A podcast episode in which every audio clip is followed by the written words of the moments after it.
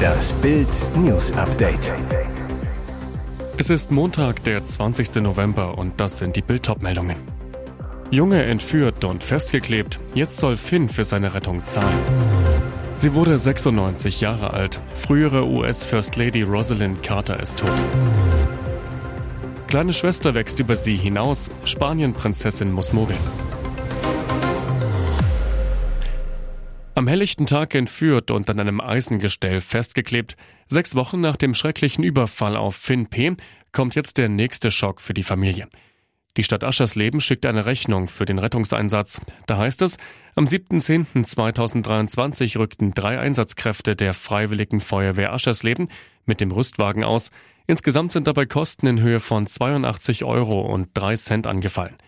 Diese Kosten sowie eine Verwaltungsgebühr in Höhe von 29 Euro soll nun von Ihnen eingefordert werden. 111 Euro und 3 Cent sollen die Eltern an die Stadtkasse überweisen. Finns Mutter Melanie, diese Rechnung ist eine Riesensauerei und dabei spreche ich nicht von dem geforderten Geld, sondern davon, was dieses Schreiben bei unserem Sohn anrichtet. Finn habe den Brief gefunden und gelesen, dabei fing er an zu zittern und zu weinen. Er fragte, ob die wirklich glauben, dass er schuld sei. In dem Schreiben wird Finn als Zustandsstörer bezeichnet. Schwache Hoffnung, sollten die Täter doch noch überführt und verurteilt werden, müssten sie für die Kosten aufkommen. Im Verdacht stehen die Ex-Nachbarn von Finns Familie. Allerdings verlaufen die Ermittlungen bisher ergebnislos. Finns Mutter hofft, dass sich die Stadt einsichtig zeigt und die Forderung zurückzieht. Die ehemalige First Lady der USA, Rosalind Carter, ist im Alter von 96 Jahren verstorben.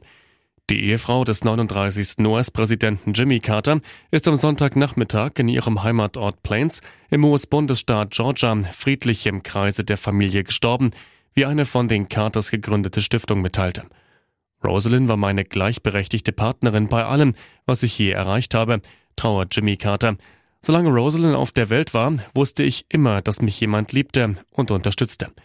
Im Mai war öffentlich geworden, dass Rosalind Carter an Demenz erkrankt war. Die Stiftung teilte am vergangenen Freitag mit, dass sie zu Hause betreut werde. Jimmy Carter befindet sich seit Mitte Februar zu Hause in palliativer Betreuung. Rosalind und Jimmy Carter hatten 1946 geheiratet, das Paar hat vier Kinder. Die ehemalige First Lady machte sich für soziale Belange stark und verfasste mehrere Bücher.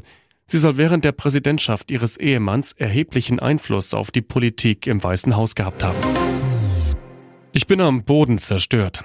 Der tragische Tod deines Fans während des Konzerts von Taylor Swift in Rio de Janeiro am Freitag hat nicht nur unter den Fans der Sängerin große Bestürzung ausgelöst. Taylor Swift selbst schrieb auf Instagram, wie fassungslos sie über diese Schocknachricht sei. Als Reaktion auf das Unglück und aufgrund der heftigen Hitze wurde das zweite Brasilien-Konzert auf Swifts The Eras Tour von Samstag auf Montag, den 20. November verschoben. Zuvor sollte die dritte Show wie geplant am Sonntag stattfinden. Doch jetzt gibt es heftige Vorwürfe gegen den brasilianischen Veranstalter der Taylor Swift-Konzerte in Rio. In brasilianischen Medien wird ein Sachverständiger zitiert, der behauptet, die Bühne habe niemals in diesem Teil des Stadions aufgebaut werden dürfen. Denn die Bühne und die Leinwand würden im Lüftungsbereich des Stadions stehen.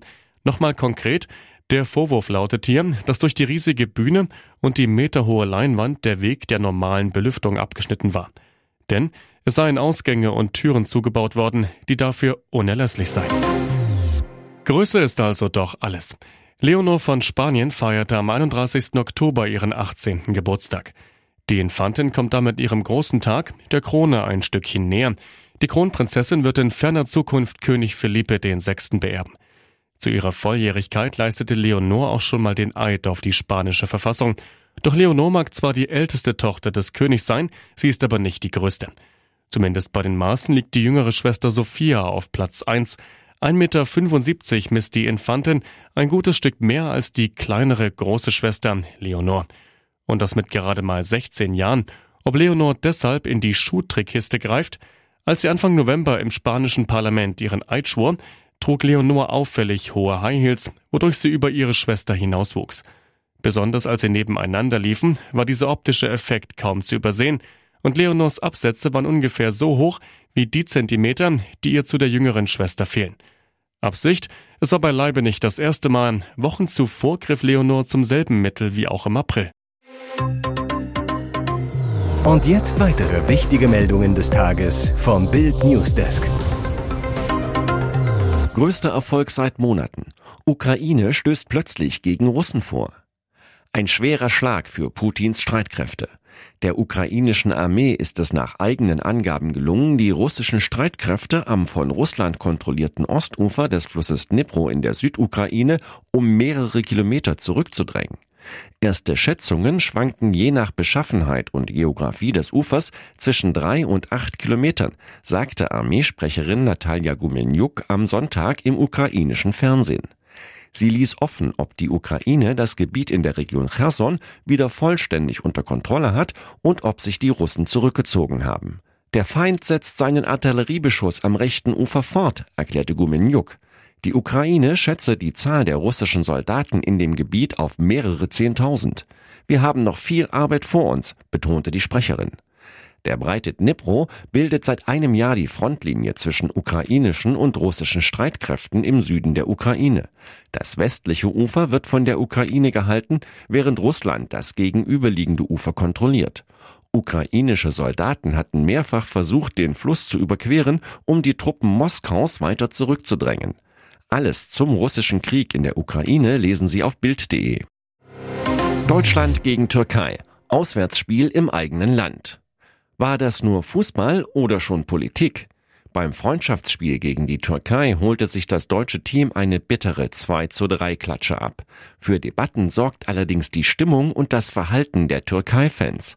Die Stimmung im Berliner Olympiastadion war einen Tag nach dem Erdogan-Besuch in der Hauptstadt fest in türkischer Hand. Die deutschen Fans nahmen es mit Humor, riefen irgendwann Auswärtssieg, Auswärtssieg.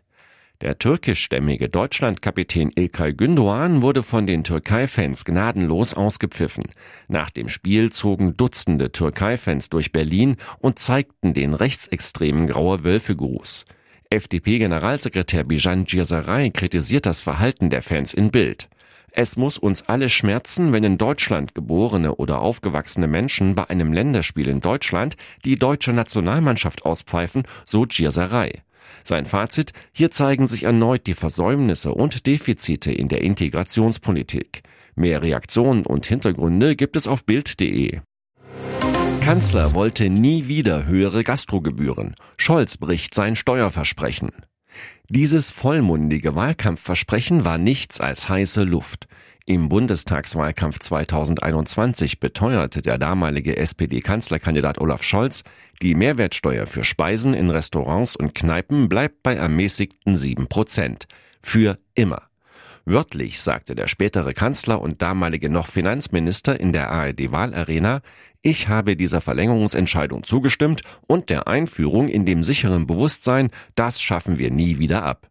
Keine zwei Jahre später steht fest, dieses Versprechen ist gebrochen. Denn ab dem 1. Januar 2024 werden wieder die vollen 19 Prozent auf Schnitzel, Klopse, Pizza, Currywurst und Co. fällig. Für hungrige Restaurantgäste bedeutet das einen Preisaufschlag von rund 11 Prozent. Ein Schnitzel für bisher 20,60 Euro verteuert sich damit auf 22,91 Euro. Union-Fraktionsvize Jens Spahn teilte nun den Ausschnitt der Sendung mit dem Scholz-Versprechen auf X, schreibt über Olaf Scholz, der Kanzler hält nicht sein Versprechen und lässt eine ganze Branche im Stich. Viele Bürger, warnt etwa der Gastroverband DEHOGA, könnten sich die Restaurantbesuche künftig nicht mehr leisten. Es stünden mehr als eine Million Arbeitsplätze auf der Kippe. Ursprünglich war die Mehrwertsteuersenkung 2020 als Corona-Hilfe für die Gastronomie eingeführt und danach immer wieder verlängert worden. Zum Jahreswechsel ist damit Schluss. Nach dem Tod von Matthew Perry, Jennifer Aniston ist sauer auf ihre Friends. Entzweit der Tod von Matthew Perry die Friends-Freunde?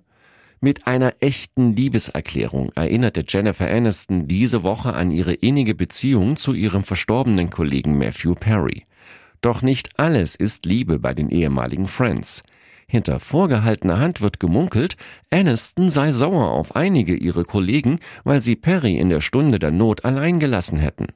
So soll der Kontakt von Lisa Kudrow und David Schwimmer zu Perry sehr dürftig und kaum vorhanden gewesen sein. Obwohl die Kollegen von den Problemen ihres ehemals besten Freundes wussten, hätten sie kaum zum Telefon gegriffen, um sich nach seinem Wohlbefinden zu erkundigen, heißt es gegenüber Bild aus dem Aniston-Lager. Jan ist eine sehr loyale Person. Sie hat immer versucht, die ganze Truppe zusammenzubringen, um Matthew in der Not zu helfen, sagt eine Freundin von Aniston zu Bild.